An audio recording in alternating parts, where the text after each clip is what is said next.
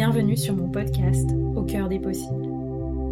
Je m'appelle Anaïs et ma vie a changé quand j'ai décidé de changer de regard sur elle et de vivre depuis l'espace du cœur.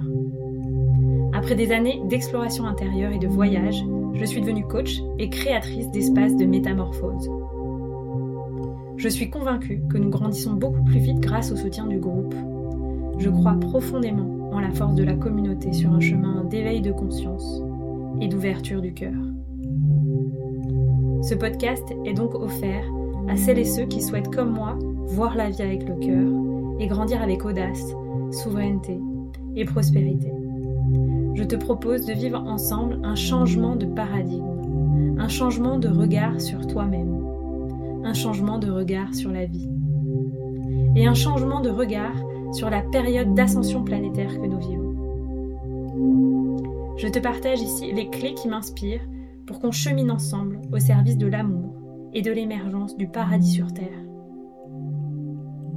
Si tu rêves toi aussi d'un monde plus beau et plus en paix, alors tu es au bon endroit, au bon moment.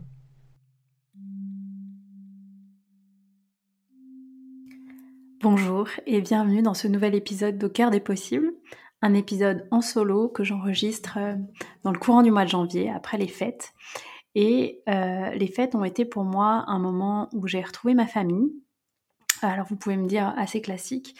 Et on n'avait pas été réunis ensemble depuis plus de dix ans. Euh, et euh, ça s'est très bien passé. Et donc ça m'a montré à quel point j'avais pu faire du chemin ces dix dernières années, pendant ce cycle des dix années passées.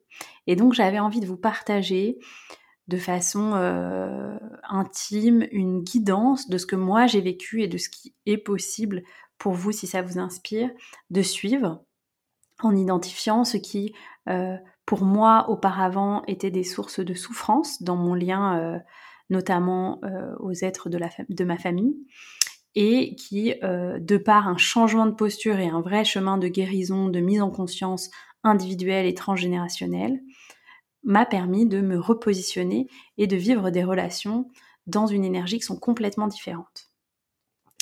On dit souvent que euh, les fêtes de fin d'année peuvent être très compliquées pour certaines personnes et qu'elles sont en réalité de véritables stages de développement personnel. Et en effet, euh, souvent après avoir fait un chemin euh, voilà, de guérison sur soi ou un chemin en tout cas de, de connaissance de soi, si on est amené à retrouver sa famille, parfois, voilà, il y a des tensions, il y a des choses qui bougent, il y a des...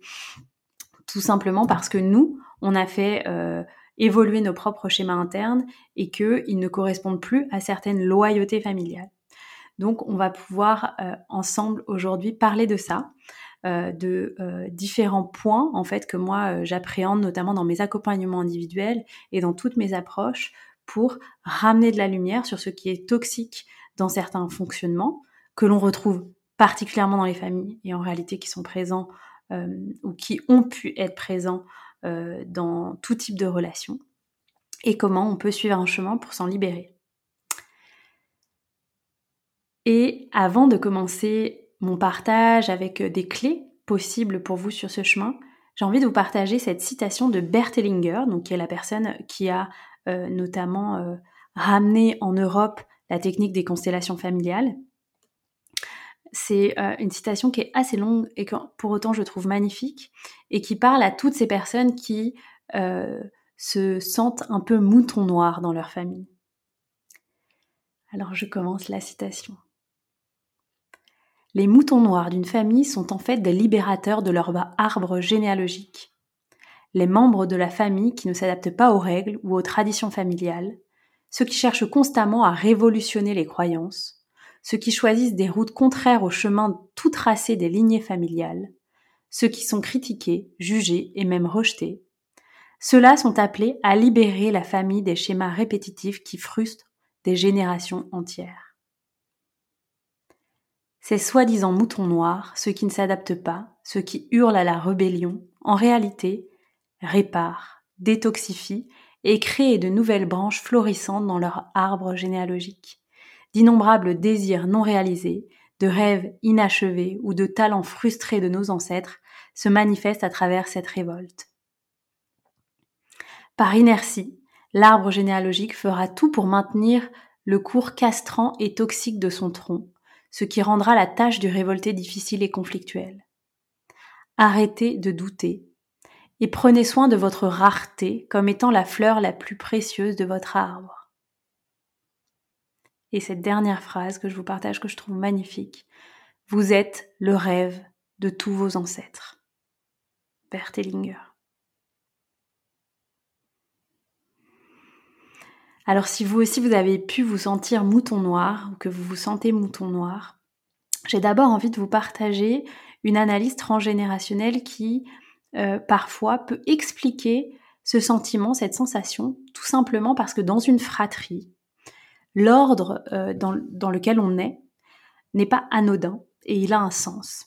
Et souvent, d'après ma lecture euh, des personnes que j'ai accompagnées, que j'accompagne, et d'après les enseignements que j'ai reçus au plan transgénérationnel, souvent les personnes qui ont ce rôle de libérer la mémoire de l'arbre généalogique sont le second de la fratrie. Parce que le second est celui qui porte la mémoire, qui est euh, qui expérimente davantage de difficultés en fait dans euh, la relation et qui est à la fois a le don de réunir et d'être à l'écoute des autres. Donc il a comme un don de médiation.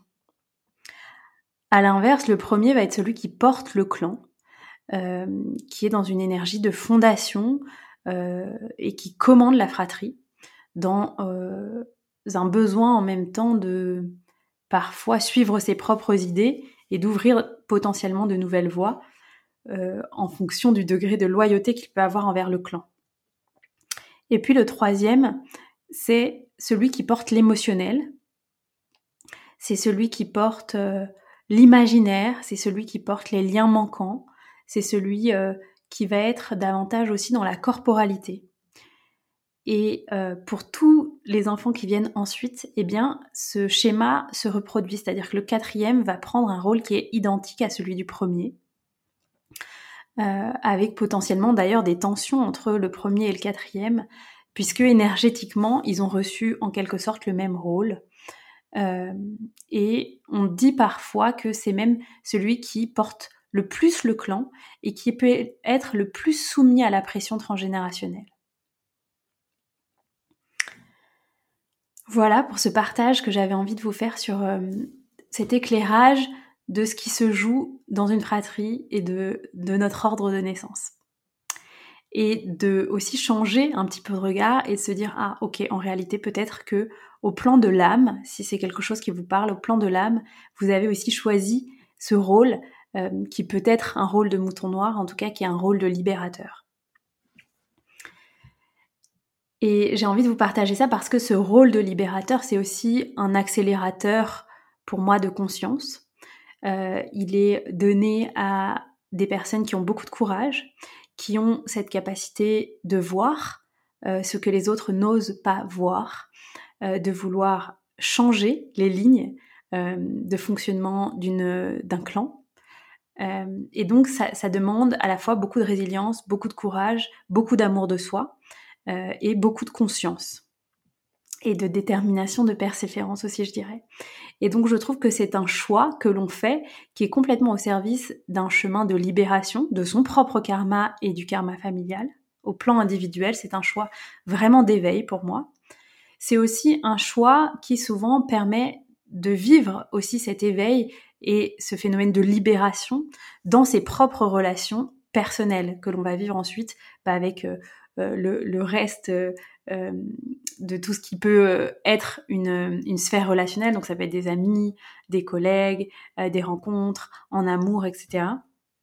Et personnellement, je vois que ce chemin et ce choix d'un chemin de libération du karma familial au plan individuel a bien sûr grandement influencé mes relations pour me permettre d'aller vers des relations d'amour davantage conscientes et des relations d'amour sacrées.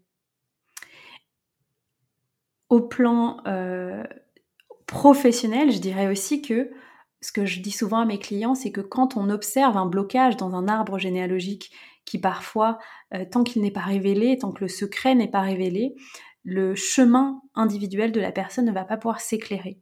Et donc dans un accompagnement en reconversion professionnelle, en développement d'activité, il y a souvent euh, des schémas transgénérationnels à lever, des choses à éclaircir.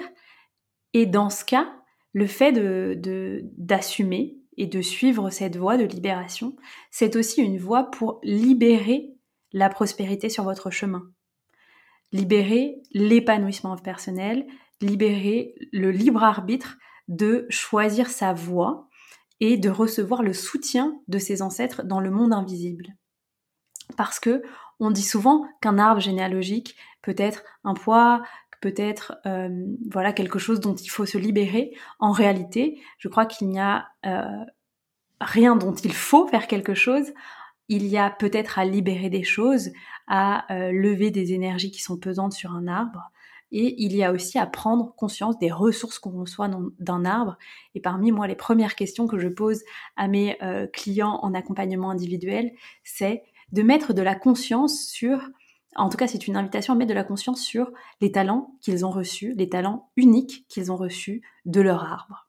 Et parfois, c'est euh, le talent d'un parent, le talent euh, d'un grand-parent, le talent d'un oncle. En tout cas, euh, c'est aussi une grande ressource et un don de vie et d'amour que l'on a reçu à travers notre arbre. Et donc pour moi, c'est fondamental aussi d'honorer cela parce que c'est dans le sens de la vie. Et puis, euh, j'avais aussi envie de vous partager euh, quelque chose qui pour moi est plus de quelque chose que l'on vit au plan conjoncturel actuellement. J'observe que euh, la fin d'année 2022 et le début d'année 2023 ont été pour beaucoup de gens que j'accompagne et beaucoup de gens autour de moi des périodes avec des mouvements très forts dans le relationnel. Euh, des mouvements qui font que des relations karmiques se sont euh, levées ou ont dû être métamorphosées à tous les niveaux, au plan euh, familial, au plan amical, au plan amoureux, etc. Et donc peut-être que ces partages que je vous fais en lien avec la famille pourront aussi vous permettre de amener de la résonance dans ce phénomène que l'on vit depuis plusieurs mois de grande libération karmique au plan de nos relations et bien sûr au plan intérieur, puisque euh, l'extérieur n'est qu'un reflet de ce qui se passe à l'intérieur de nous. Donc si vous n'êtes pas familier avec ce terme de karmique, c'est euh, l'idée que l'on hérite de quelque chose qui s'est passé soit dans notre passé dans cette vie, ou dans une autre vie, euh, ou qui peut, que l'on peut aussi hériter bah, d'un arbre généalogique. Voilà. Alors donc ça va me permettre maintenant, sur cette base de ça, donc privilégier, euh, je privilégie ici un axe d'analyse d'un schéma euh, familial, transgénérationnel, et je vous invite, si ça vous parle, à le transposer à d'autres relations.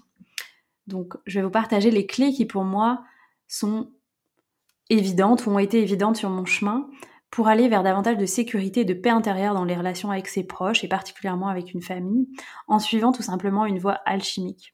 Pour moi, ça a été possible à travers d'abord des thérapies et deux thérapeutes qui m'ont vraiment accompagnée sur ce chemin-là et euh, qui m'ont euh, aussi ben, euh, transmis certaines lectures sur le transgénérationnel, certaines capacités aussi à voir les dysfonctionnements toxiques dans mon arbre.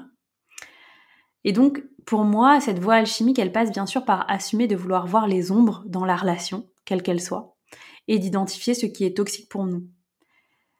Et donc, ça implique de vouloir mettre de la conscience sur des loyautés, des répétitions, des choix qui sont en fait des non-choix que l'on subit, euh, que l'on fait pour être aimé, que l'on fait pour euh, honorer une loyauté, ça implique aussi d'accepter de voir les injustices, les déséquilibres, les personnes qui sont exclues, les secrets, les non-dits, tout ce qui relève de la culpabilité, de la honte dans une relation ou dans un arbre.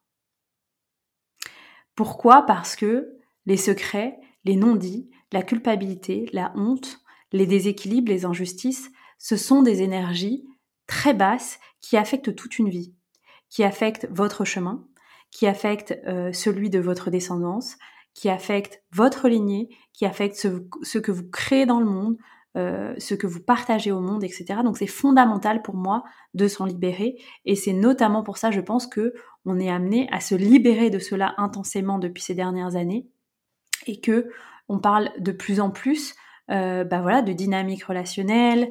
Euh, on parle de plus en plus du transgénérationnel parce que ça fait partie du chemin d'éveil que l'humanité vit actuellement. Pour moi, comme je vous disais, cette prise de recul, elle a d'abord été de par ma propre analyse, en échangeant avec certaines personnes qui sont peut-être un peu plus lointaines que de mon cercle familial proche. Et puis ça a été bien sûr en me faisant accompagner par des thérapeutes parce que souvent on n'a pas le recul nécessaire à voir dans nos angles morts, particulièrement pour ce qui s'agit du transgénérationnel et du familial. Parce qu'on ne peut pas voir, parce que ça a constitué tellement de, choses qui étaient évidentes pour nous et acquis dans les premières années de vie, qu'on n'a pas de recul. Et parfois, on, prend du recul quand on entre dans la vie de quelqu'un d'autre au plan amoureux et on constate à quel point il y a des schémas de fonctionnement particulièrement radicalement différents. Et on, se rend compte que ah oui pour nous c'était très différent, c'est pas comme ça que ça s'est passé ou c'est pas comme ça que ça se passerait. Et c'est là où on voit à quel point on a engrammé en fait des mécanismes qui en fait n'étaient pas des choix pour nous, que l'on a fait par automatisme.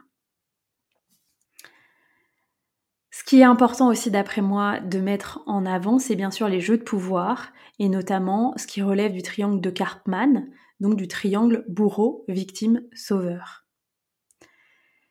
Et c'est une dynamique qui se joue particulièrement dans les relations familiales et que l'on retrouve bien sûr dans tout type de relations. Et j'invite souvent euh, mes clients dans les accompagnements à prendre un temps d'analyse de leur constellation relationnelle pour mettre en conscience quel type de relation se joue avec quelle personne.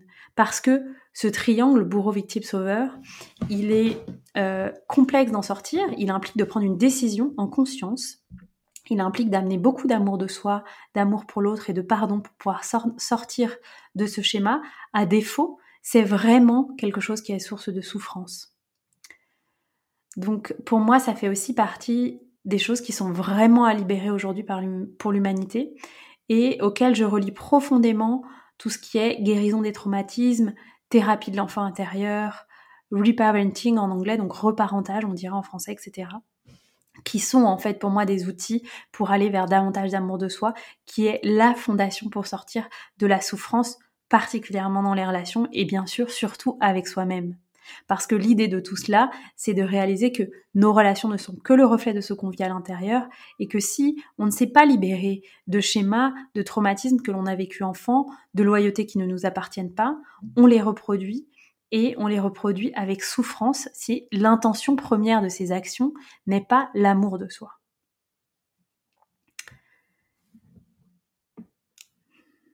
Voilà.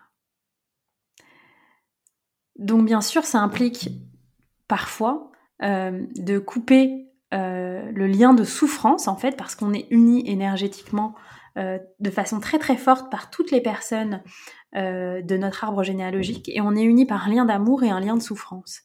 Et donc, souvent, quand bah, j'observe qu'il y a un lien de souffrance très fort entre deux personnes d'un arbre généalogique, je me pose déjà la question de est-ce que ces personnes euh, sont dans un lien qui pourrait être un lien d'intrication, c'est-à-dire que les deux personnes sont tellement en fusion qu'elles se confondent parfois. Euh, et dans ces cas-là, il y a un, voilà, un, mécanisme, un outil à utiliser pour désintriquer ces personnes. C'est une technique qu'on peut aussi utiliser en constellation familiale. Et puis, il y a euh, l'invitation à couper le lien de souffrance pour garder uniquement le lien d'amour.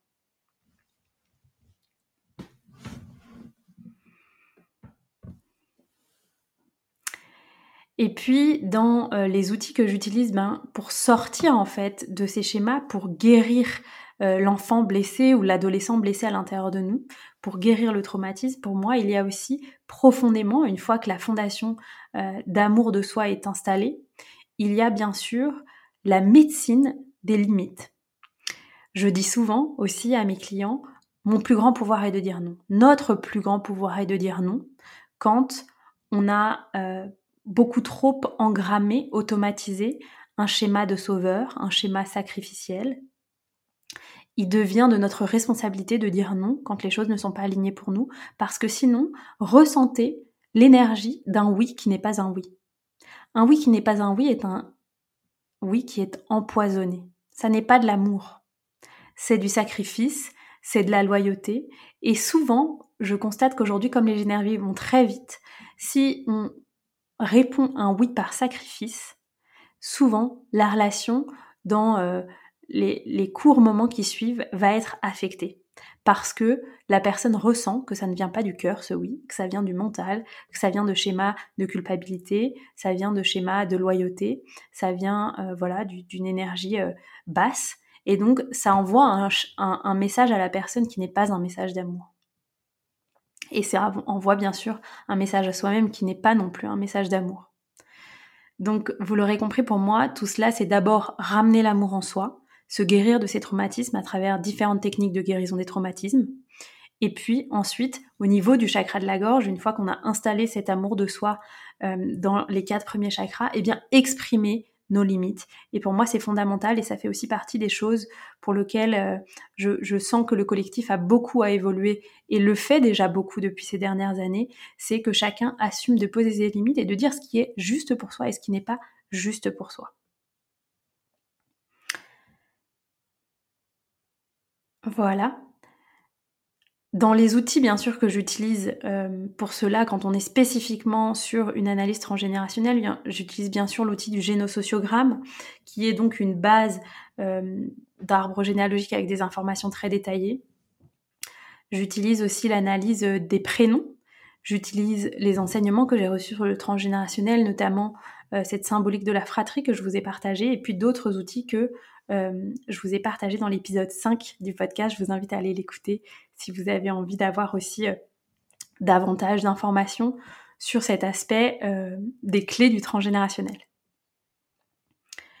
Et puis pour moi, la troisième phase, une fois qu'on a mis de la conscience et qu'on a utilisé des outils pour ramener de l'amour en soi, la troisième phase, c'est de d'assumer de se détacher d'assumer de devenir souverain et adulte, d'assumer de déconstruire le schéma de la famille qui est pour moi aussi quelque chose qui ne nous appartient pas.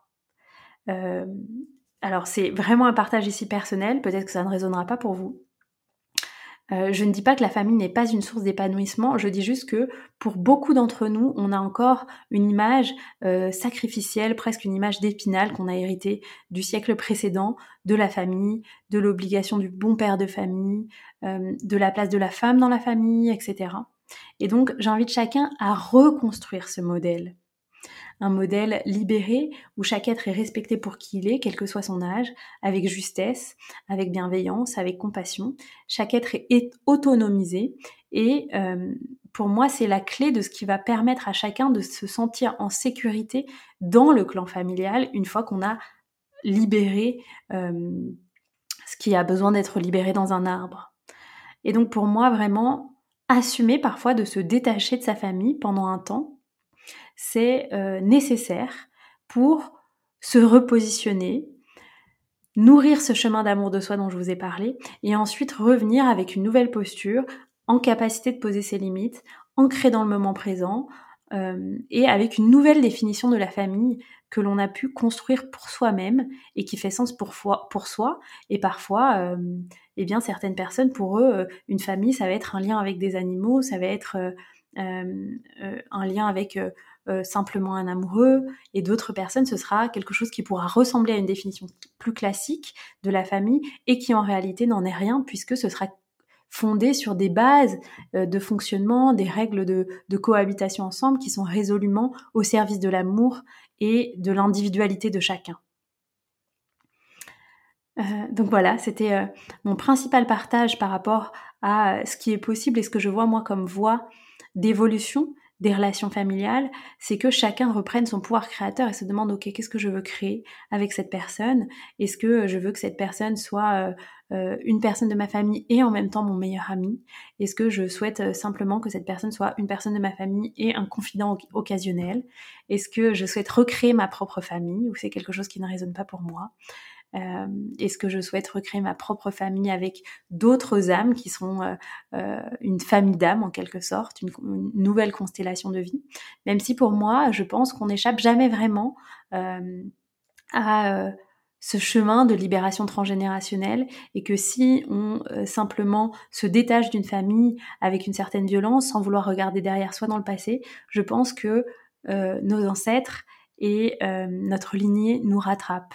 Et donc, pour moi, il y a vraiment ce juste milieu à avoir entre bah, si on se sent mouton noir, assumer son rôle de libérer la mémoire de l'arbre, de le faire avec bienveillance pour soi, avec patience, en demandant à être accompagné par les meilleures personnes possibles.